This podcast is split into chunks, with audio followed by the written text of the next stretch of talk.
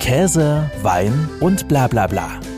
Der Genusstalk mit Johannes Querin. Über die Wertschätzung, über den Preis haben wir es geschafft, dass wir die Bewirtschafter wieder stolz machen auf das, was eben von den Großeltern gepflanzt wurde oder von den Urgroßeltern und da wieder Bewusstsein für geschaffen.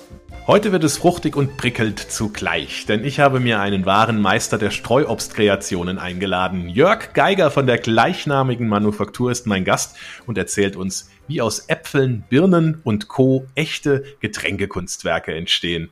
Hallo Jörg, freue mich, dass du da bist. Hallo Johannes, ich freue mich über die Einladung. Ja, ich kann mich noch sehr, sehr gut dran erinnern, als ich das erste Mal, man kann ja sagen, einen Sekt aus der Champagner-Bratbirne von dir aus deiner Manufaktur getrunken habe. Das ist aber jetzt schon ein paar Jahrzehnte her. Fing eigentlich tatsächlich alles mit dieser Champagner-Bratbirne bei dir an? Nicht ganz. Es gab davor schon eine Brennerei, also die Herstellung edler Brände aus alten Sorten. Das macht, hat mein Vater vor 50 Jahren eigentlich schon begonnen. Nicht, weil er unbedingt die Idee hatte, ähm, man müsste sortenreine Brände herstellen. Nein, es gab eben zwei Bäume äh, von einer Tante und ähm, die Sorte Stuttgarter Geistertle, eigentlich eine Tafelbirnensorte, Mitte August reif. Naja, da hat nichts anderes eben ins Fässle reingepasst, dann blieb die Sorten rein. Die Ausbeute war viel geringer als üblicherweise zu erwarten. Und so war klar, es müssen entweder kleinere Flaschen her oder der höhere Preis für die Flasche. Er hat Gott sei Dank beides gemacht. Sehr schnell war es die Rarität, weil eben viele das Stuttgarter Geisterl in unserer Region noch als Kindheitstraum kannten. Und ich glaube, genau diesen Kindheitstraum haben wir damit abgerufen. Ich bin ja eigentlich gelernter Koch, habe meinen Betriebswirt gemacht und in Frankreich durfte ich dann eben nicht nur Kochen unter Vakuum lernen und äh, das nach Deutschland bringen, sondern eben auch diesen Bezug von Köchen zu regionalen Produkten kennenlernen. Also die französischen, auch Drei-Sterne-Köche hatten damals eben immer eine enge Verbindung zu den Produkten ihrer Region und haben die immer in Szene gesetzt. Und das hat mich begeistert, das hat mir imponiert und genau mit diesem Wunsch bin ich auch wieder zurückgekommen, habe meinen Gasthof dann übernommen von den Eltern, den um und ausgebaut, das Regionale auf den Teller gebracht, also die Inszenierung vom Lamm, vom Reh, äh, von den Kräutern und äh, von dem Gemüse, was wir hier eben haben am Nordrand der Schwäbischen Alb. All das haben wir umgesetzt. Es gab immer einen guten Abschluss, aber es gab nie den richtigen Einstieg ins Menü oder den Aperitif. Eigentlich, das hat uns immer gefehlt. Und naja, der Großvater mütterlicherseits, der hat immer, wie viele andere im Ort und in der Region auch, aus Jux und Tollerei, ähm, Schaumwein aus der Champagner-Bratbirne gemacht. Und als ich mal über die in der Vitis in Stuttgart, das war eine Messe für die Winzer, drüber gestolpert bin, naja, da gab's eine neue Hefe in Immobiliatkübelchen, also aus der Champagnerherstellung. Und da habe ich gedacht, na, wenn das so einfach ist, dann probiere ich das mit der Champagnerbratbirne. Äh, gesagt, getan. 95 habe ich dann die ersten 200 Flaschen äh, mit dieser speziellen Champagnerhefe gefüllt, ähm, verschlossen, in die Gärung gegangen das Rütteln war noch nicht ganz so einfach, das konnten wir zu der Zeit nicht, also wurde am Tisch degagiert. Aber das Produkt war so überzeugend für die Gäste, dass es klar war, das werden wir weitermachen. 97 gab es dann die ersten 1100 Flaschen Champagner Bratbirne oder politisch korrekt Birnenschaumwein hergestellt aus der Obstsorte Champagner Bratbirne. Das war dann sehr schnell eine Rarität, ähm, etwas, ja, was man irgendwie haben musste. Ab dem Jahr 2000 kam dann ein kleiner Rechtsstreit mit dem Komitee an der Professionelle während der Champagne. Naja, und äh, der ging dann bis 2005 bis zum BGH. Der hat letztinstanzlich geurteilt, Birnenschaumwein hergestellt aus der Obstsorte Champagnerbratbirne sei nach wie vor zulässig. Nur eben, es darf nicht blickfangmäßig hervorgehoben sein. Was heißt es? Zwei Jahre später haben wir einen gerichtlich bestätigten Vergleich mit dem Komitee an der Professionelle während der Champagne geschlossen. Äh, der uns eben garantiert, dass wir die Sortenbezeichnung sehr wohl nutzen, wir aber eben im Gegenzug ähm, es nicht aufs Frontetikett bringen. Somit ist die Grand Nation gerettet. Also Champagner steht nicht vorne, sondern hinten drauf. Für uns ist wichtig, dass man unterscheiden kann. Was hat das Ganze gebracht? Sicher ein bisschen PR, aber vor allem auch diesen klaren Entschluss, den Weg der Qualität immer weiter zu gehen. Also zu gucken, was steckt in diesen alten Sorten, in den alten Rezepturen und Potenzial drin. Und das Potenzial beschränkt sich nicht nur auf eine Sorte Champagnerbratbirne, die, naja, wie der Schwabe sagt, sehr räsisch. Also wenn ich reinbeiße, dann zieht es dir das Göschle regelrecht zusammen. Dann merkt man eben, dass man Geschmacksknospen auch seitlich hat, die wir sonst mit der heutigen Nahrung gar nicht mehr so hm, bedienen. Also Gerbstoffe durch den Biss in die Birne reagiert das Enzym Polyphenoloxidase mit Luftsauerstoff und das ruft dann auf diesen äh, Wahrnehmungssektoren in, im Seitenbereich des Mundes, des Mundinnenraumes, eben diese heftige zusammenziehende Reaktion hervor. Und genau das ist das Rückgrat eben, um auch ein gutes Produkt daraus herstellen zu können, ähm, mit weniger Säure, mit weniger Alkohol. Das wusste man eben bereits vor 200 Jahren. Nicht umsonst wurde 1797 schon die Champagnerbratbirne mit ihrem Namen benannt. Also Pfarrer Christ schreibt in seinem Handbuch über die Obstbaumzucht und Obstlehre, die Champagner Bratbirne, diesen Namen muss ihr geben, weil ich sie nur in hiesige Gegend ohne Namen gefunden und kennengelernt. Sie ist von Größe und Gestalt an mittelmäßigen Bergamotte gleich, allermeist ganz rund, grün mit grauen Punkten ganz besät. Auf dem Baum sieht man sie für eine sehr gute essbare Birne an.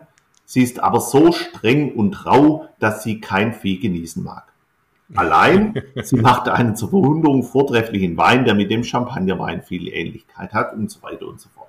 Also nichts Neues und so entstand eben ab 97 äh, dieses Thema Birnenschaumwein aus der Champagnerbratbirne. 2003 haben wir dann den Mut gefasst, eine neue Manufaktur für die Herstellung der Champagnerbratbirne zu bauen, also alles an einem Standort zu vereinen ja, leider war es dann eben so, dass just in diesem Jahr 2003 die Ernten zusammengebrochen sind und eben deutlich weniger Schaumwein hergestellt werden konnte.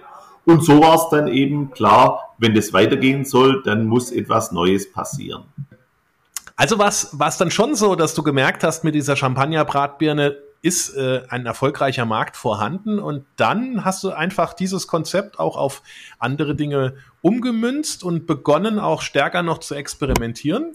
Na, ich glaube, es war nicht der Markt und, und äh, die, die wirtschaftlichen Überlegungen am Anfang, sondern es war ganz klar dieser feste Wille, den Menschen zu zeigen, dass das, was es in unserer Region gibt, was vor 200, 250 Jahren aufgebaut wurde, auch in der heutigen Zeit Sinn macht. Also die Menschen wieder stolz machen, das ist eigentlich die Idee von der Manufaktur. Äh, deshalb haben wir die gegründet und deshalb war auch immer unser Weg, dass wir weiter wachsen und auch neue Lieferanten, äh, die uns das Obst liefern, von ihren alten Bäumen mit integrieren in diesen Gedanken von Qualität und von Nachhaltigkeit. Und als ich angefangen habe, ähm, naja, oder vor 50 Jahren, als mein Vater mit dem Sortereine Destilliere angefangen hat, da haben alle gesagt, also dieses alte, diese alte Sorten und äh, diese Sträubswiesen, das ist schon schön, aber das ist eher was für die Grüne, für die Spinner, Spinner und für die Vogelschützer. aber ansonsten ähm, sechs Ups gibt warm. Ja, und man kann doch Obst mit den gleichen Sorten, wenn man das haben will, auch auf kleinen Baumformen produzieren. Ja, natürlich kann man das und dann muss man auch nicht 20 Jahre warten, bis der Baum endlich mal 20 Meter hoch ist und äh, sein eigenes Bodenmikrobiom aufgebaut hat. Dann hat man eben kleine, wüchsige Unterlagen. Das heißt, der Baum kommt im zweiten, spätestens im dritten Jahr von der vegetativen in die generative, also vom Wachsen ins Tragen. Er trägt Früchte. Die Früchte sind größer, wie wir es vielleicht von den stark wachsenden Bäumen sogar kennen. Also all das, was wir eben im Tafelobstanbau unter wirtschaftlichen Gesichtspunkten heute auch brauchen. Genau diesen Weg sind wir vor 45 Jahren dann auch gegangen haben also die Reißer der Mutterbäume von den Geißviertel in die Baumschule gegeben, auf die mhm. Unterlagen Quitten aufpfropfen lassen, die Quitte eben als Pushform, ähm, induziert dann gleichzeitig auch größere Früchte. Wir haben uns gefreut, dass wir da also viele äh, Geißviertel relativ schnell produzieren konnten. Auch die haben wir natürlich destilliert. Und dann kam aber so nach zehn Jahren die Erkenntnis immer stärker auf, dass obwohl es genau eins zu eins die gleiche Sorte ist, am Ende nicht genau das gleiche Produkt ist. Also heißt sensorisch nicht die gleiche Intensität bringt, wie das, was wir von den Mutterbäumen destillieren. Mhm. Mag ein bisschen am Alter liegen der Bäume, aber in erster Linie liegt es eben daran, wie versorgt sich der Baum und ein Baum, der eben 20 Jahre nach oben gewachsen ist, hat genau auch nach unten sich entsprechend verwurzelt. Und ich will vielleicht noch mehr sagen, nicht die Verwurzelung ist, sondern die Verbindung zum Boden, zum Bodenmikrobiom. Wenn der Baum 20 Jahre wächst, dann äh, baut er eben über diese Photosyntheseleistung auch Boden auf. Also die Pflanze baut immer den Boden auf. Das heißt, wenn diese chemischen Werte, pH-Wert, Calcium-Magnesium-Verhältnis passen, dann ist die Pflanze in der Lage, wieder Leben in den Boden zu bringen. Wie schafft es? Die Pflanze macht Photosynthese jeden Tag, wenn die Sonne scheint. Und ein Teil braucht sie natürlich dieser Energie, um selber wachsen zu können. Und ein Teil wird in die Wurzeln gespeichert und ein Teil wird über die Wurzelexudate ausgeschieden. Und da sitzen jetzt im Grunde äh, die Mykorrhizen dran. Und die Mykorrhiza-Pilze, die brauchen Kohlenstoff. Den können sie selber nicht produzieren. Den nutzen die wiederum als Energiequelle, wachsen mit viel weniger Aufwand, ungefähr fünfmal so weit nach außen, wie der Baum das selber kann. Mhm. Also erschließen einen sehr großen Raum, einen Ernährungsraum für den Baum einerseits um dann gelöste Nährstoffe, die schon gelatisiert sind über Bakterien, dem Baum zur Verfügung zu stellen. Die kann er also sehr einfach nutzen für seine eigenen Stoffwechselprozesse. Und damit er eigene Stoffwechselprozesse fertigstellen kann, also heißt aus einem Einfachzucker, den er via Photosynthese ja selber produziert, einen Mehrfachzucker machen kann, braucht es dann für den Baum ein Enzym und dieses Enzym braucht einen Mikronährstoff. Der Mikronährstoff, der kommt eben aus dem Boden und das können eben Pilze, das können Mykorrhizen sehr gut der Pflanze zur Verfügung stellen. Alleine kann es die Pflanze nur sehr bedingt und das führt dazu, dass eben der Stoffwechsel sehr schnell, sehr vollständig wird. Das hilft dem Baum schon mal ganz einfach, dass der Pflanzensaft für die Laus nicht mehr interessant ist, weil Läuse können nur einfach Zucker verwerten die können also nicht mehrfach Zucker spalten. Die haben kein Enzym wie wir in ihrem Verdauungstrakt, um das zu tun. Heißt, ein Baum, der in der Lage ist, innerhalb von 24 Stunden aus diesem Einfachzucker, den er produziert, Mehrfachzucker herzustellen, der ist eben nicht mehr attraktiv für die Laus angegangen zu werden. Und dann gibt es natürlich andere höher entwickelte Insekten, die in der Natur darauf abgerichtet sind oder dafür gedacht sind, kranke Pflanzen zu entfernen. Krank mhm. heißt, das sind Pflanzen, die es dann nicht schaffen, in der Ernährungspyramide nicht nur Zucker, Eiweiß, sondern auch Fette herzustellen und darüber hinaus dann eben auch ätherische Substanzen, also ja, das, was, was Geschmackskomponenten sind, das, was Bitterstoffe sind, das sind im Grunde Stoffe in der Pflanze, die genau diesen äh, schneidenden Insekten nachher signalisieren, wenn die da versuchen ranzugehen an das Blatt. Na, das schmeckt jetzt äh, eben so, dass es ein gesundes Blatt ist. Also da lasse ich ab. Äh, bei anderen Pflanzen, die eben nicht in der Lage sind, weil sie keinen guten Stoffwechsel haben, da sieht eben das Insekt, die sind zu entfernen und dann werden die zerkleinert. Und genau das macht am Ende eben diese, diese Resilienz von Pflanzen aus. Und deshalb macht es schon mal Sinn, aufgrund von dem Anbau, der bei uns eben ohne Pflanzenschutz laufen soll, ähm, mhm. der natürlich biozertifiziert ist, eben auf diese Anbauform zu setzen, wo wir auch heute noch, wenn wir Neupflanzen, stark wachsende Unterlagen verwenden, wo wir wissen, dass wir zuerst mal 10, 15 Jahre investieren, bis wir dann die ersten Erträge überhaupt sehen. Aber mhm. vielleicht ist ja am Ende auch eine Frage der Ausrichtung von Landwirtschaft der Zukunft insgesamt. Schaffen wir es wieder, dass die Landwirtschaft, dass die Produkte, die uns nicht nur satt machen, uns auch gesund erhalten. Mhm. Also ja. ich sage an der Stelle eigentlich gerne, es gilt für die Zukunft nicht nur Lebensmittel zu produzieren, sondern wieder Mittel zum Leben, weil wir brauchen ja diese Mikronährstoffe genauso in unserer Nahrung. Und umso mehr ich natürlich ganz natürlich aufnehme, umso einfacher ist für meinen Körper genau das rauszuziehen, was er jetzt in dem Moment braucht. Ähm, das in Form von ähm, einzelnen Substanzen zuzuführen. Das wird sicher ein Weg der Zukunft sein für 85 Prozent der Menschheit. Ich hoffe, ich gehöre dann nicht dazu, sondern ich hoffe, ich kann mir genügend gesunde Mittel zum Leben leisten, dass mein Körper selber entscheiden kann. Ja. Jetzt hast du ja erzählt, du bist eigentlich klassisch Koch, ne? Das, was du jetzt aber hier alles gerade so äh, fließend flüssig ähm, von dir gegeben hast, hat ja mit dem klassischen Koch und mit der klassischen Kochausbildung relativ wenig zu tun. Klar, ne, Lebensmittelverarbeitung und so weiter d'accord. Aber anpflanzen und dann auch entsprechend äh, genau das, was du ja beschrieben hast, äh, da auch zu berücksichtigen, ähm, hast du dir das alles dann entsprechend drauf geschafft, als, als es darum ging, dann die Manufaktur da auch breiter aufzustellen? Na, ich glaube, Johannes, es ist, es ist einfach so, dass man als Koch dieses Querdenken natürlich äh, drin hat und das Kreativsein. Und ähm, ich glaube, das hat uns viel geholfen, dass wir immer offen sind im Denken. Und äh, so sind wir an die Sachen rangegangen und haben nie gesagt, naja, das ist jetzt die Denkschiene, die vielleicht ein Winzer hat oder die ein Getränketechnologe hat, genauso funktioniert und nur der Weg ist der richtige, sondern Open Mind. Ähm, wir haben einen Bedarf gesehen, eine Lücke, ähm, sei es dann später bei den Alkoholfreien, wo es vor 20 Jahren eben nichts Vernünftiges Alkoholfreies gab als Aperitif. Also da hat jeder lieber Orangensaft getrunken, bevor er alkoholfreien Sekt äh, sich hat offerieren lassen. Und am Ende ist, glaube ich, ganz einfach Unternehmertum. Du musst Wissen abrufen. Äh, heute ist es noch viel einfacher wie vor 20 Jahren. Also vor 20 Jahren hat man wirklich einmal einen Telefonhörer noch in die Hand genommen und hat jemand gefragt, wo man dachte, der weiß jetzt im Detail mehr. Heute wird man das wahrscheinlich oft über KI versuchen. Aber trotzdem, es hat am Ende eben das bewirkt, dass ich die Dinge gebündelt habe, zusammengeführt und natürlich ist nie alles gerade gelaufen, aber jede jeder Rückschlag, jedes Problem haben wir immer als Herausforderung angenommen und dann eben versucht es nachher mit diesen Erfahrungen, die wir gemacht haben, sehr, sehr schnell umzusetzen. Ja, wir probieren ja auch vier ja. deiner Kreationen heute.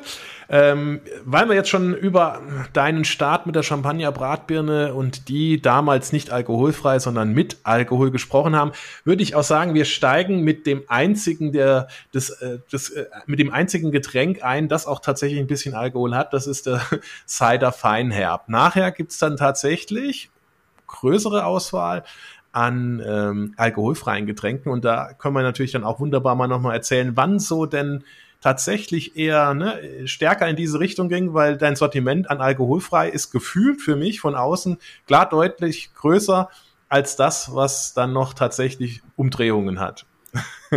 das ist äh, leider so, aber Gott sei Dank sind wir nicht zur Saftbude verkommen, sondern äh, können eben auch alkoholische Vergärungen machen. Ich glaube, das ist schon für die Kompetenz und die Komplexität der Produkte auch wichtig.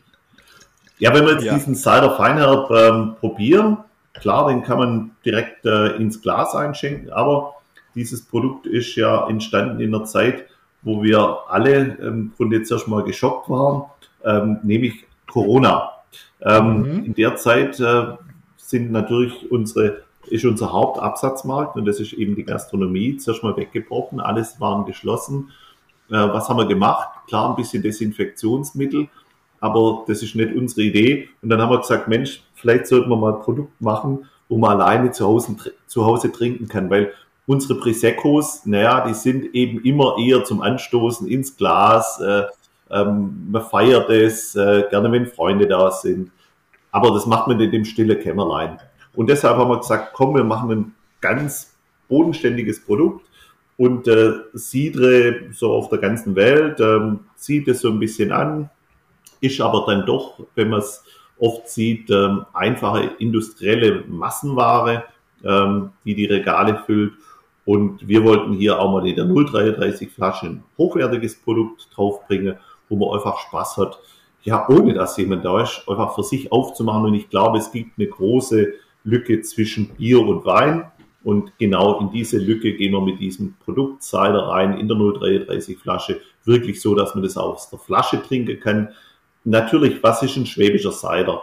Äh, die mhm. Tradition lehrt uns und die alten Bücher beschreiben eben, wie früher in Württemberg Cider hergestellt wurde.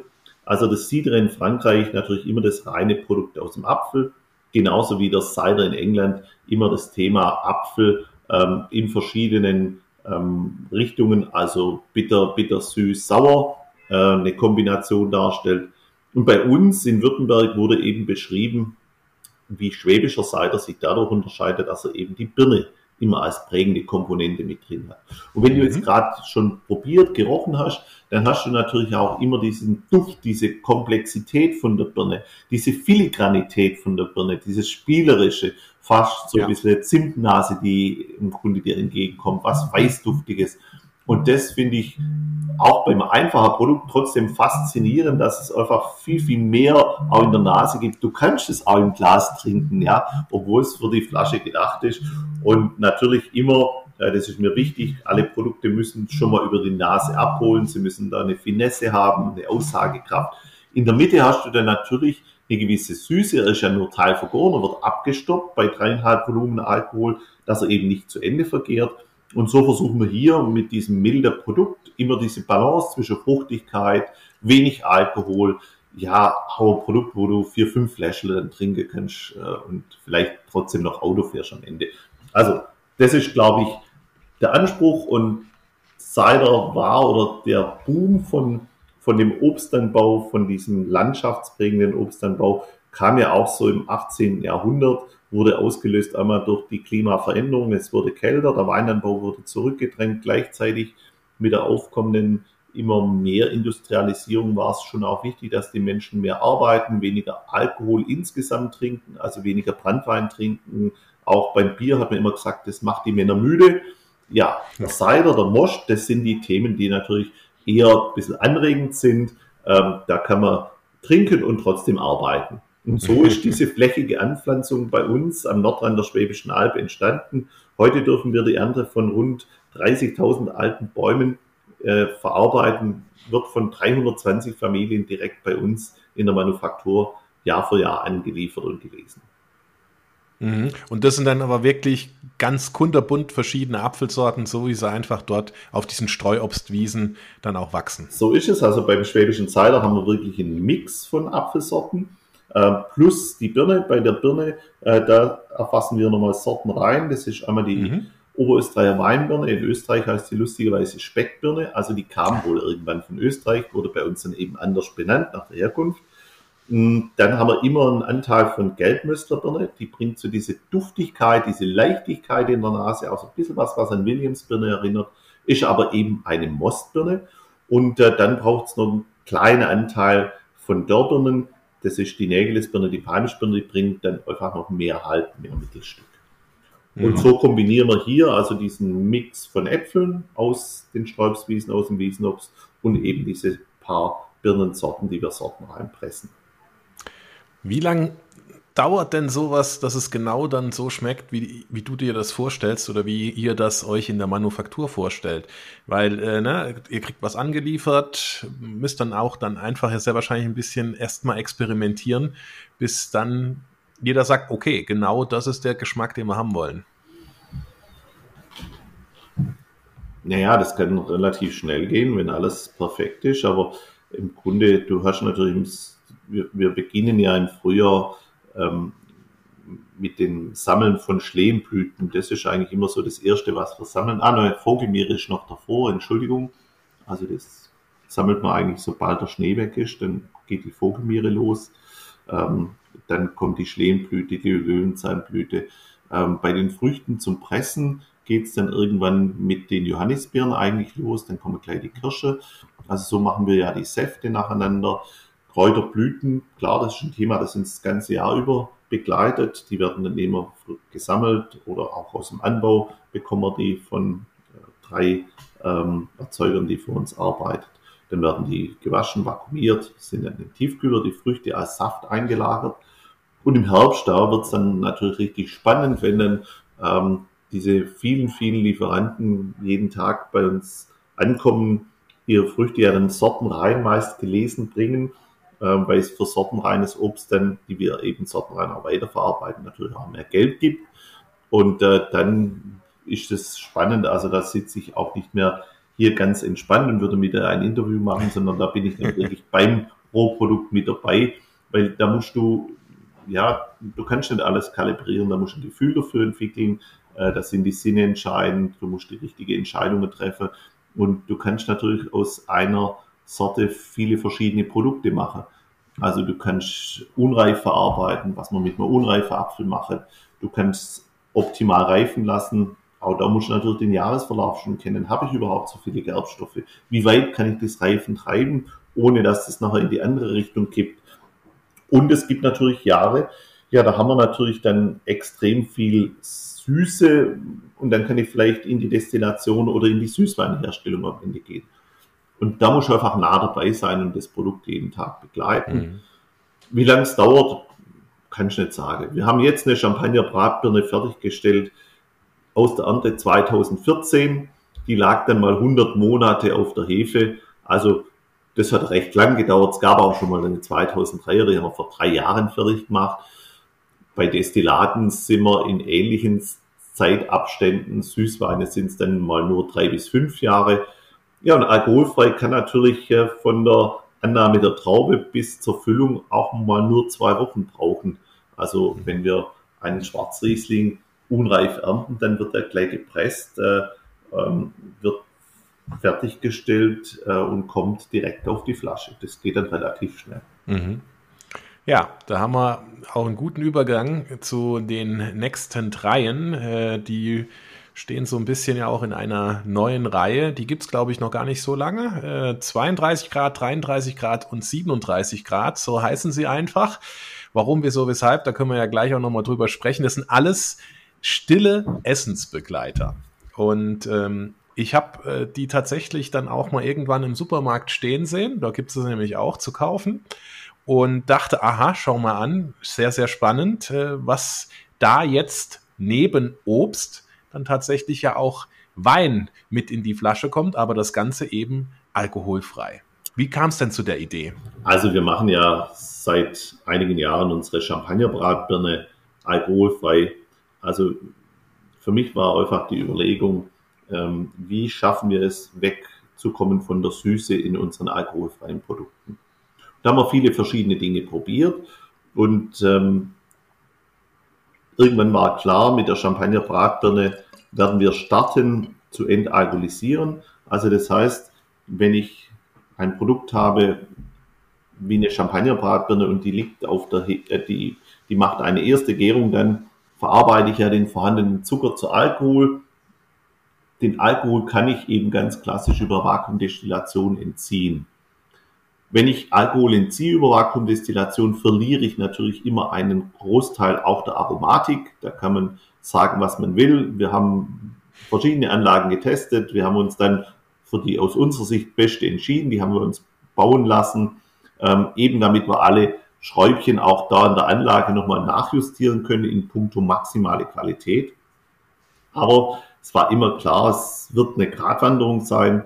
Umso trockener das Produkt wird, und umso weniger Parlage das Produkt hat. Unsere Champagnerbratbirne war dann alkoholfrei sehr schnell, ja, everybody's darling. Viele sagen heute, die sei besser wie die alkoholische. Gut, ähm, bei der alkoholfreien bedarf es immer der Handschrift von meiner Seite. Also am Ende wird verfeinert mit Kräutern, mit Blüten, mit Gewürzen. Ja, diese DNA, die Geiger-DNA, sagen wir vielleicht, ähm, die sich jetzt seit 20 Jahren durch alle alkoholfreien sowieso durchzieht. Und das hat uns ja im Grunde auch erfolgreich gemacht, dass wir nicht nur Fruchtsäfte mischen, sondern dass wir immer mit Kräutern, mit Blüten, mit Gewürzen da ganz intensiv dran arbeiten, um so die Brücken einzubauen. Also einerseits im Aperitivbereich natürlich etwas zu haben, was trotzdem animiert, was nicht satt macht. Andererseits natürlich als Essensbegleiter schon auch über genau diese Brücken auch im Food Pairing funktioniert. Wenn wir aber ein Menü über mehrere Gänge begleiten wollen, dann kommen wir ja immer irgendwo im Hauptgangbereich doch zu der Herausforderung, dass wir kaum mehr Süße brauchen können. Das mag im Aperitif, das mag in der Vorspeise, das mag im Dessert gut funktionieren. Ähm, vielleicht auch zur asiatischen Küche im Hauptgang, aber bei der europäischen wird es wirklich, wirklich schwierig. Und so ist natürlich die Herausforderung, wie kriege ich es hin, trocken zu bleiben. Und das nächste natürlich auch zartrosa oder rohe Produkte zu begleiten. Roh heißt aber immer oder nur zartrosa, Kohlensäure in Verbindung mit, mit rohen Produkten wirkt metallisch. Genau das wollen wir im Mund nicht erreichen. Also die Kohlensäure kann nicht drin sein in so einem Produkt. Und das andere, es muss trocken sein. Und da war klar, wenn wir ein trockenes Produkt, das nicht prickelt, herstellen, dann ist das eine Gratwanderung. Und ähm, deshalb der Name der Serie heißt Gratwanderung. Einerseits aufgrund der Herausforderung, weil es ein schmaler Grat ist. Und das Wortspiel geht weiter, weil es eben bei ganz, ganz niedrigen Temperaturen bei uns auf der eigenen Anlage möglich ist zu entalkoholisieren und so möglichst viel Aroma in dem entalkoholisierten Wein zu bewahren. Trotzdem, das, was rauskommt, ist immer ein Desaster, also immer eine echte Herausforderung, nie etwas, was man so auf die Flasche füllen würde. Also wir nehmen den Riesling, den du jetzt im Glas hast, genau. vom Winzerverein Deidesheim, Bioanbau, biozertifiziert. Das ist immer die Mindestvoraussetzung für alle Weine, die wir verwenden, weil wir die Weine in dem Fall ja nicht selber machen, ähm, sondern die kaufen wir wirklich von Partnerwinzern zu. Äh, viele auch in Frankreich unterwegs gewesen, um hier passende Betriebe zu finden, wo wir einfach die Langfristigkeit dahinter sehen. Und hier haben wir jetzt eben den Wein entalkoholisiert. Der Vorteil bei dem ähm, Riesling aus der Pfalz ist, dass er jetzt gar nicht so viel Alkohol hat. Das hilft natürlich, umso weniger, dass ich rausnehmen muss, umso schonender für das Produkt per se. Und jetzt gilt es aber einfach an dem Riesling zu arbeiten. Klassisch, die Industrie würde jetzt einfach gucken, was braucht an Süße, also das über Traubensaftkonzentrat zugeben und dann wups geht es auf die Flasche und dann schmeckt er wie alle 500 anderen auch ähm, relativ süß und relativ langweilig und in der Nase hat er dann meistens immer noch ja, so etwas, was an nasse Socken oder an Pappkarton erinnert. Mhm. Genau, das jetzt, wollen wir natürlich. Hier ist, genau, hier ist jetzt, sind jetzt Äpfel und Kräuter. So, und was macht ein ne? Riesling aus? Das ist jetzt so die Interpretation. Für mich ist der Apfel, ist die Quitte, ist der Pfirsich. Genau mit diesen drei Früchten arbeiten wir eben, um die Süße zu bringen. Also wir bringen das nicht über die Traube, als Saft, sondern wir bringen im Grunde genau diese Früchte als süße Komponente, um die Säure wieder auszubalancieren von dem entalkoholisierten Wein.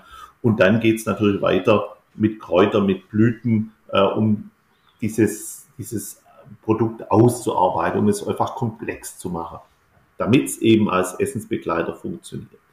Mhm klar, ne, wenn man jetzt so mal Nase ins Glas hängt, hat man zuerst mal jetzt nichts Klassisches vom Riesling. Das ist, ist, ist ja auch völlig okay.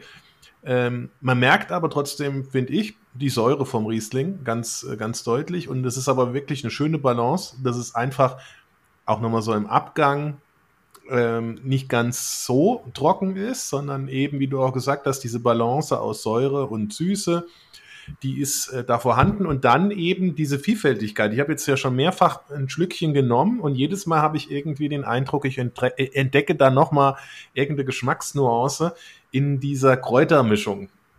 Ja, und genau das, glaube ich, macht unsere Produkte halt schon auch spannend. Also so eine Rezeptur, die hat zwischen ähm, die einfachen, und da sprechen wir jetzt nicht über die Gratwanderung, sind wir bei rund 20 Komponenten und bei den Gratwanderungen sind es dann halt zwischen 40 und 70 verschiedene Komponenten, die man hier verarbeitet. Und ähm, ich glaube, dieses, dieses fein äh, Komponieren, das bietet dir eben auch die Möglichkeit, über verschiedene Trinktemperaturen ein bisschen andere Dinge in den Vordergrund ähm, zu bringen.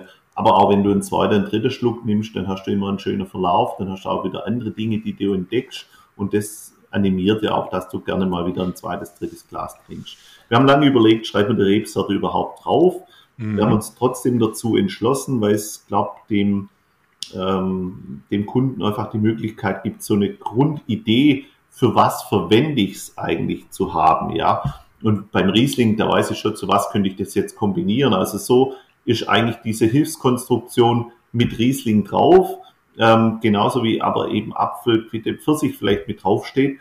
Und du siehst ja auch über diese Piktogramme, die wir rechts und links vom Hauptetikett angeordnet haben, einerseits die verwendeten Rohprodukte und auf der anderen Seite auch zu was soll es denn passen.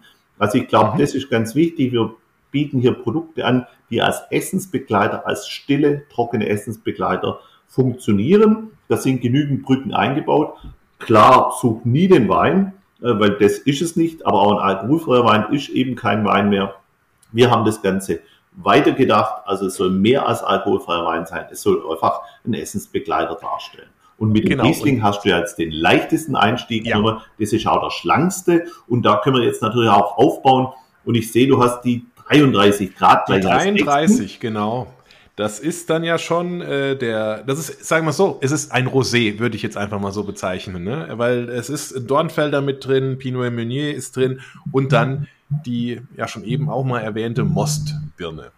Ähm, ja. Was ich ja ganz also besonders also, sympathisch finde, du hast es auch gerade erwähnt, ist tatsächlich, dass ihr nicht den Wein in den Vordergrund stellt, sondern Essensbegleiter draufschreibt. Ähm, das gibt mir einfach auch, äh, also wie gesagt, als ich das im Laden gesehen habe, habe ich gedacht, ah, das nehme ich jetzt einfach mit. Ähm, mir ist gar nicht direkt aufgefallen im, auf den ersten Blick, dass auch tatsächlich entalkoholisierter Wein drin ist. Und das finde ich eigentlich charmant. Ich habe auch schon mal entalkoholisierten Wein probiert und dachte, naja, ähm, ich vergleiche halt viel zu stark, wenn direkt im Vordergrund ganz groß irgendeine Rebsorte draufsteht. Und dann probiere ich das und denke, ja, das hat ja gar nichts mit dieser Rebsorte, so wie ich sie sonst kenne, zu tun. Und das passiert hier, finde ich, nicht im ersten Moment. Klar, wenn man dann im zweiten Moment mal guckt und so und probiert und guckt, schmecke ich irgendwie was noch von dieser Rebsorte raus. Jetzt wie beim Riesling fand ich schon die präsente Säure. Und auch so im, im Abgang hat man schon noch irgendwo äh, sowas, was man mit dem Riesling verbindet. Aber das soll auch, glaube ich, so vom Gefühl her tatsächlich gar nicht im, im Vordergrund stehen und nicht nur bei euren Produkten, sondern am besten auch bei vielen anderen, weil das nämlich dann nochmal die Schwelle, die Hemmschwelle nimmt, tatsächlich auch mal dazu zu greifen. Weil sonst denkt man immer, ach Gott, das schmeckt ja sowieso nicht, weil, ne, entalkoholisierter Wein und so weiter. Und hier finde ich das, fand ich das wunderbar, hat auch gut funktioniert, dass ich da zugegriffen habe und mir eine Flasche mitgenommen habe. Prima. Dann haben wir alles. So, dann schieße ich mal ins Glas. Da gucke ich mal, was, was er sagt. Ich habe den gestern schon mal zu einer Pasta probiert. Mhm. Da war es vielleicht ein bisschen äh, zu, sagen wir mal, da war das zu, zu leicht dazu. Da wäre vielleicht der 37er besser gewesen. Ich habe mich da äh, zur, zur 23, äh, 33 mal einfach äh, gegriffen und ausprobiert. Sehr wahrscheinlich wäre das andere ein bisschen kräftiger gewesen. Ne? Genau, also der 33 ist, wie du schon sagst, so ein bisschen in der Anlehnung von, von Rosé gedacht. Äh, mhm. Es ist ein dunkler Rosé, ähm, ja. weil eben auch diese Waldbeeren hier mitspielen. Also du hast ähm, immer diese Brombeere, die hier mit, äh, mit drin ist, ein bisschen Heidelbeer. Ähm, also dieses Rotfruchtige, auch was an der Kirsche erinnert, das findet sich hier in der Nase schon wieder. Ähm, trotzdem auch die Stilistik von den verwendeten Rebsorten Mhm. Und dann braucht es eben auch beim Roter-Produkt so ein bisschen Nachdruck. Also der Nachdruck, das, das sind die Rezeptoren, die wir normalerweise über den Alkohol eben angesteuert bekommen. Die versuchen wir hier zum Beispiel mit Chili, mit einem Pfeffer, mit einem Ingwer im Grunde anzusprechen. Mhm. Die Beeren sind ganz sind direkt auch so in der Nase, die du beschrieben hast. Was ich auch interessant finde, ich habe ihn gestern etwas kälter getrunken und jetzt äh, heute deutlich wärmer. Und ähm, da schmeckt er, du hast es ja auch beim eben bei, bei 32er schon gesagt, 32 Grad gesagt, je nach äh, Temperatur kann man da einfach auch tatsächlich nochmal mit spielen. Und da kommt tatsächlich jetzt nochmal komplett was anderes rüber, als es gestern war, als ich ihn aus dem Kühlschrank mhm. geholt habe. Also ich glaube gar nicht zu, zu kalt. Also das sollte immer so 10, 12 Grad ist für den eine gute Trinktemperatur. Umso kälter, umso schlanker werden sie natürlich. Und ähm, das muss eigentlich vor allem jetzt im Winterhalbjahr gar nicht sein. Äh, wir hätten auch einen Sauvignon Blanc, den kannst du dann durchaus nur ein Tick kälter. Äh, die prickelnden Produkte auch gerne immer kälter aber auch unsere Preseccos, die eine gewisse Süße haben, dann ist die Süße reduziert. Aber hier sind wir halt im Bereich, wo wir einfach schon im Trockenbereich drin liegen und mhm. äh, die dürfen schon ein bisschen mehr Temperatur haben. Und das, ich finde es ja auch spannend, dass trotz der Fruchtigkeit wirklich ähm, die Süße da im Hintergrund steht und man hat echt immer ein, ja, ein sehr trockenes Mundgefühl, wie ja. du das halt hast, auch wenn du einen trockenen Wein einfach dann trinkst. Genau, und das ist das Entscheidende, dass die Süße sich nicht addiert, also dass die nicht stehen bleibt. Ja. Wir geben, wir versuchen die Süße wirklich nur so in der Balance zu halten, dass es die Säure balanciert, ähm, dass es natürlich ein bisschen Mundgefühl bringt. Würde man sie süßer machen, klar, dann sind sie immer noch präsenter, aber genau das äh, will ich eben nicht haben. Deshalb Gratwanderung. Ja. Wie reagiert denn die Gastronomie auf so eine Gratwanderung? Weil gefühlt hat das Thema alkoholfreie Getränkebegleitung ähm, immer noch ja ein wirklich minimaler äh, Markt überhaupt in der Gastronomie und ich hatte es auch neulich, als ich äh, in, in gehobener Gastronomie war, habe ich mich bewusst auch für die alkoholfreie Begleitung entschieden. Und das hat mich jetzt nicht rundherum überzeugt, sondern manches war okay, manches war als Getränk okay, hat aber jetzt nicht 100% dazu gepasst. Versucht ihr da auch genau mit so einer Produktlinie entsprechend dem Ganzen entgegenzuwirken? Also ich hoffe, dann waren nicht so viele Produkte von uns dabei. Nee, ich glaube gar keins. Ja, das ist der Fehler, sich. äh, weil wir machen im Grunde seit zehn Jahren Trainings mit der Gastronomie und bieten die immer an und äh, das hat auch einen sehr guten Zuspruch bei unseren Häusern, äh, die direkt bei uns bestellen. Da geht es immer drum um das Thema Food Pairing alkoholfrei. Und äh, da gibt es nicht nur ein Aromenrat dazu, sondern eben immer wieder auch Schulungen und das ist natürlich ganz wichtig, weil in der Schule, selbst bei der Sommelier-Ausbildung, ist das Thema alkoholfrei mehr als stiefmütterlich irgendwo in ein paar Stunden abgehandelt. Aber die Welt ist halt mehr wie nur Alkohol und ich glaube, das ist auch nachher keine Saftschubse, wenn man dem Wunsch des Gastes nachkommt, eben auch mal ja alkoholfrei eine gute alkoholfreie Getränkebegleitung bekommen zu dürfen oder vielleicht auch mal bei einem mehrgängigen Menü zwei oder drei Gänge alkoholfrei und zwei oder drei Gänge mit Alkohol. Das ist ja auch eine spannende Variante.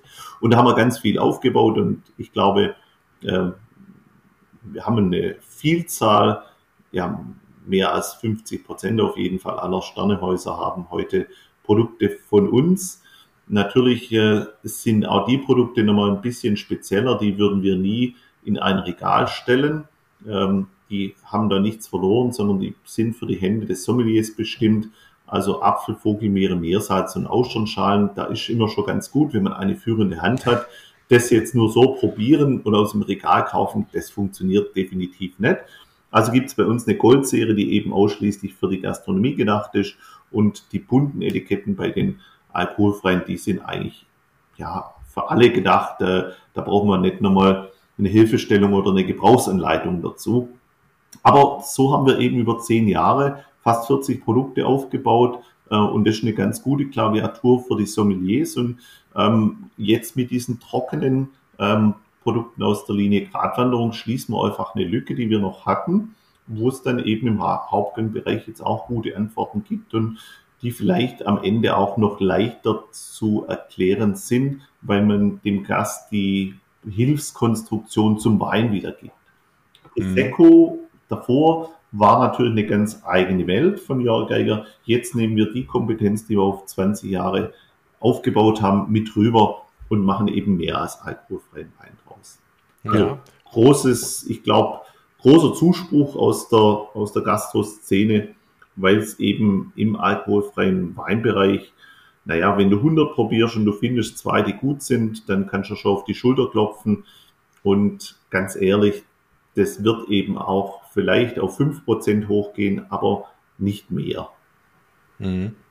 Heißt es, dass man eigentlich tatsächlich mehr in Richtung ähm, dieser, ja, ich sage jetzt mal Mix, Mixgetränke geht, in Anführungszeichen, dass man tatsächlich nicht mehr nur äh, rein sortig unterwegs ist mit entalkoholisierten Weinen, sondern dann das, was ja passiert, Aroma geht verloren, nochmal irgendwie zusetzt, außer jetzt klassisch mit so einem Traubensaft oder ähnlichem? Die Industrie wird es, glaube ich, immer versuchen mit kalibrierten Produkten.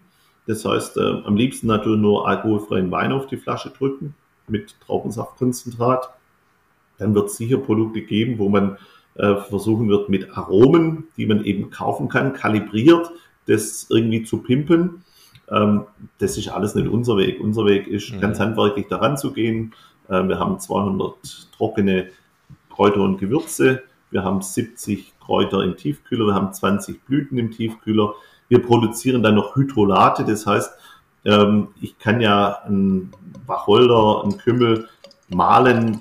Ich kann den natürlich direkt in einem Saft ausziehen oder in einem alkoholfreien Wein. Oder ich kann hergehen, in einem Wasser das Ganze ansetzen und dann in der Brennerei destillieren. Und so kann ich das Aroma nochmal zergliedern. Also ein Wacholder hat am Anfang eben andere Duftkomponenten vom Siedepunkt her gedacht, wie in der Mitte, wie am Ende. Und dann nehme ich nur das Herzstück raus, was mir am meisten, am interessantesten erscheint. und das verwende ich nachher wieder in meinen alkoholfreien als, ja, als Verfeinerung. Mhm. Ich habe mir jetzt schon mal den letzten eingegossen, die 37 Grad. Genau, äh, da hast du jetzt auch ein größeres Glas. Also da ist jetzt eben wichtig, bei dem 37 Grad, das Glas soll nicht zu schlank sein. Also mhm. wirklich eher in die Richtung vom Bordeaux, vom Burgunderglas, damit die Säure, die er hat, nicht spitz auf die Zunge auftrifft. 37 Grad ist jetzt ein Pinot Noir. Ähm, Pinot Noir, zu Deutsch Spätburgunder, ähm, aus dem Languedoc, von der Anbauregion eher untypisch, ähm, vom Bio-Pionier aus dem Languedoc, muss man sagen. Ähm, und den entalkoholisieren wir. Und was macht diesen Wein aus, wenn wir ihn bekommen? Äh, vor der Entalkoholisierung es immer dieser Duft so ein bisschen von Himbeere, von Kirsche, Erdbeere, ganz, ganz typisch. Also auch mit diesen Früchten spielen wir natürlich wieder, um genau diese Kopfnoten auch wieder in der Nase herauszuarbeiten. Eher nicht zu kompliziert. Wir hätten dann auch noch zwei, die mehr Gerbstoffe haben. Das ist äh, der Grenache, unser 36 Grad. Also deutlich schwieriger äh, vom Verständnis her. Ich glaube, hier holt es einfach über die Fruchtigkeit ab. Ja, man hat aber trotzdem, finde ich, so das Klassische, wo du sagst, na, Pinot Noir kann ja auch schon mal ne, paar Tannine enthalten und so weiter und so fort. Und ich finde, das ist hier vom Gefühl her auch gut gelungen, dass man, ich weiß nicht, ich glaube, es ist sehr wahrscheinlich irgendwie, ist, hat das, spielt da die Himbeere mit eine Rolle, dass man dann so ein, auch dieses Gefühl einfach hat, dass da äh, ja Tannin drin ist. Ja, das, also, das ist eigentlich das Schöne bei der Entalkoholisierung. Gerbstoffe, Holznoten, all das bleibt im Grunde auch erhalten. Mhm. Das ändert sich nicht. Das ist nach Und war der denn auch schon so stark von, von, von, von, von den Gerbstoffen her, der ja, Grundwein? Ja. ja. Und äh, klar, man spielt schon auch immer, immer mit äh, gewissen Holznoten, das gehört schon dazu.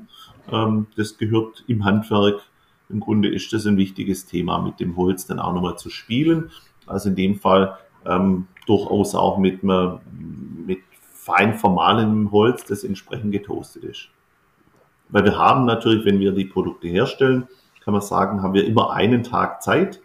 Also wir nehmen, wir haben ja alles uns so vorbereitet, dass die einzelnen Früchte ähm, schon im in Tanks im Grunde eingelagert sind oder der Wein ist entalkoholisiert, der liegt dann geschützt unter Stickstoffatmosphäre. Und wenn wir es dann aber eben zusammenbringen, ja, dann arbeiten wir an einem offenen Tank und dann muss der am Abend eine Schönung bekommen, damit am nächsten Tag filtriert werden kann und dann wieder sicher im Gefäß liegt und dann eben gefüllt werden kann.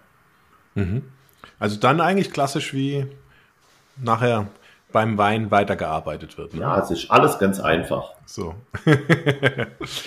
ja, ja, das glaube ich. wie, reagiert, wie reagieren denn die Endkunden jetzt auf diese Getränke, die im, im Einzelhandel stehen? Merkst du da, das ist tatsächlich irgendwo jetzt gerade ein Trend ähm, und es geht wie geschnitten Brot? Oder ist es trotzdem immer noch eher etwas zurückhaltend und zögerlich und ihr würdet euch eigentlich noch stärker wünschen, dass äh, das Thema da einfach noch stärker im Vordergrund steht. No, also wir sind da wirklich zufrieden und man muss immer sehen, der Gast, der Kunde muss ja zuerst mal lernen, mit den Produkten umzugehen.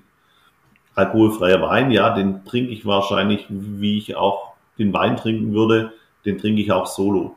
Diese Gratwanderung ist ja jetzt nichts, um solo getrunken zu werden. Das ist mal das eine. Also muss der Gast jetzt mal oder der Kunde zuerst mal lernen, aha, jetzt kann ich wirklich auch mal versuchen, zum Essen zu kombinieren. Und da muss ich jetzt auch mal rausfinden, was funktioniert für mich, äh, wo, wo finde ich diese Brücken. Und genau das ist etwas völlig Neues. Wir bieten bei uns auch äh, Workshops an zum Thema Food Pairing unter Null, kann man online buchen. Und ähm, das ist, das sehen wir ja dann schon in dem Workshop. Äh, das ist schon sehr fordernd für die Gäste, für die Kunden, überhaupt mal Geschmack, äh, wo schmecke ich süß, sauer, salzig, so fangen wir ja im Grunde an, äh, wo wir die Brücken dann erklären.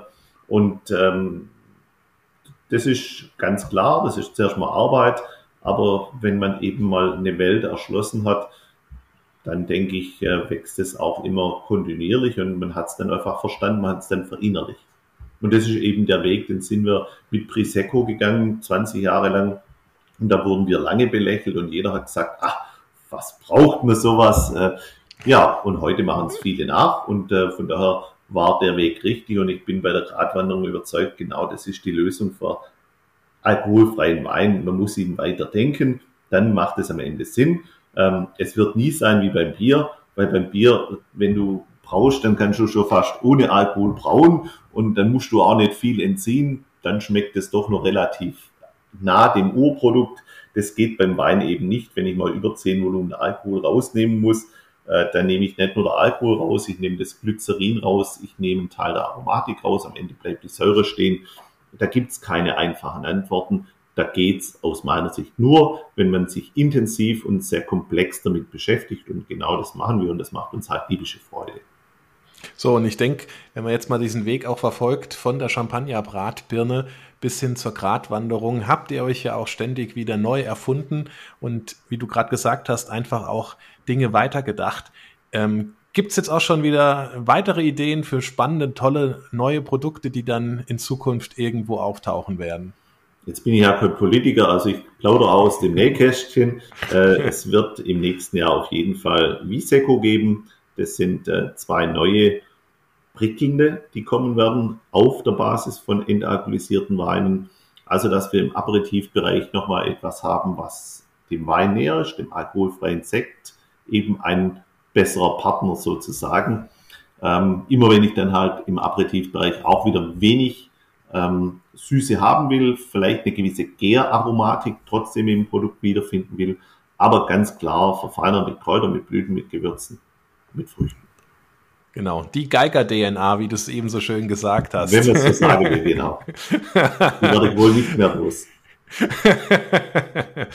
ähm, jetzt mal noch ganz zum Abschluss. Wir haben jetzt echt ja schon sehr, sehr viel auch über das Obst gehört. Obstwiesen, schwäbische Obst, Wei Wiesenobst steht zum Beispiel auf dem Cider ja drauf. Streuobstwiese spielt natürlich ja bei, bei dir äh, ein wesentlicher Teil äh, im, im ganzen Prozess und ist natürlich auch ne, ein Teil der DNA. So ist es. Letzten Endes ist aber auch ja ein wichtiger Teil der Kulturlandschaft, die äh, du ja mit deiner Arbeit auch ein Stück erhalten und gerettet hast.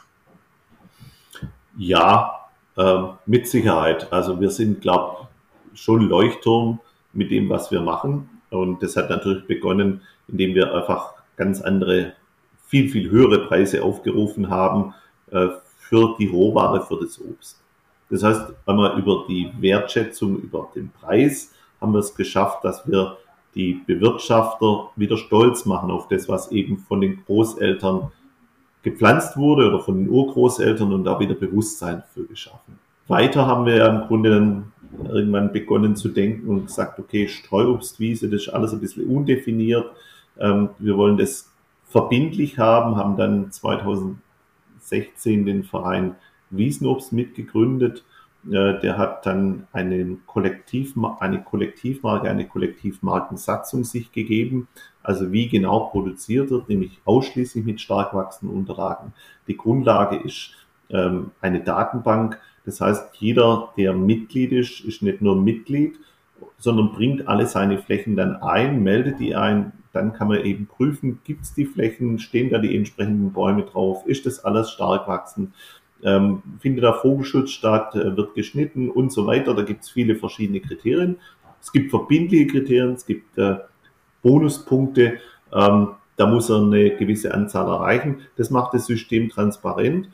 Einerseits, dadurch haben wir die Sicherheit, dass wir auch diese hochwertigen Rohstoffe bekommen und eben nicht aus dem Intensivanbau ähm, das Ganze irgendwo uns untergeschoben wird. Und auf der anderen Seite ist der Verein in der Zwischenzeit eben ein Selbstläufer. Das heißt, da geht es nicht nur um einen höheren Preis, sondern da geht es am Ende um Mindleading. Also die Mitglieder sind stolz drauf, da mit dabei zu sein und die sind interessiert, auch weiter voranzukommen. Also das Thema Boden ist in der Arbeit vom Verein sehr wichtig. Ähm, Streuobst als modernes Agroforstsystem. Auch das wird uns in Zukunft im Rahmen von Klimawandel natürlich weiter beschäftigen. Vor 200 Jahren haben die schon ganz viel richtig gemacht.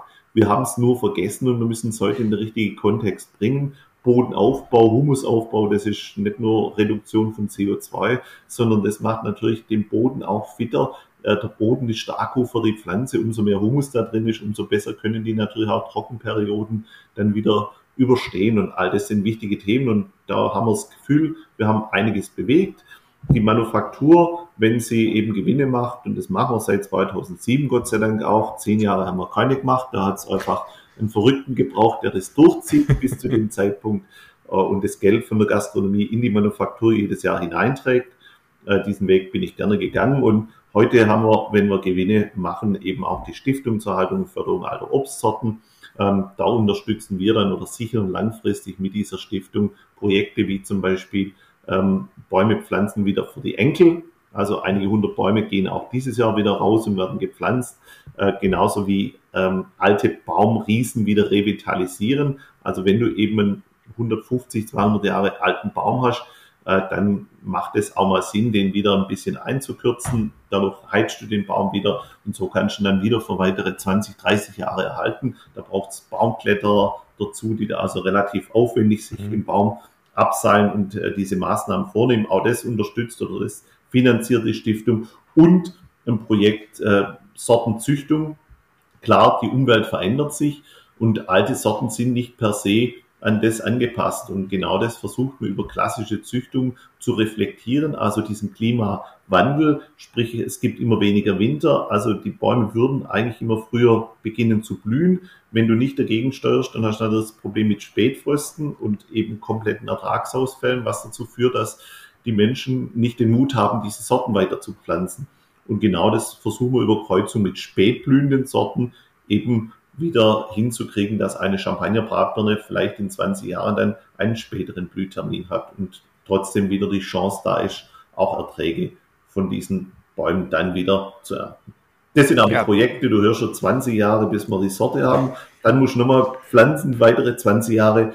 Das ist immer besser. Das versucht man nicht auf ein Menschenleben anzulegen, sondern in Generationen zu denken. Genauso machen wir das bei Birnen und deshalb gibt es die Stiftung und die hat dann eben die Möglichkeiten, das hoffentlich auch langfristig durchzuziehen.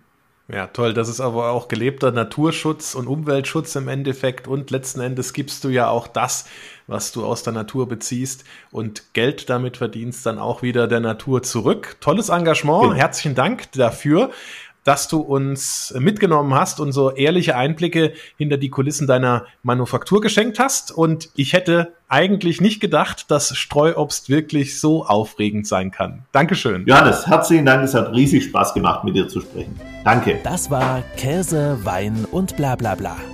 Der Genusstalk mit Johannes Quirin. Dir hat dieses Gespräch gefallen? Dann abonniere den Podcast, um keine neue Folge zu verpassen. Bis zum nächsten Mal.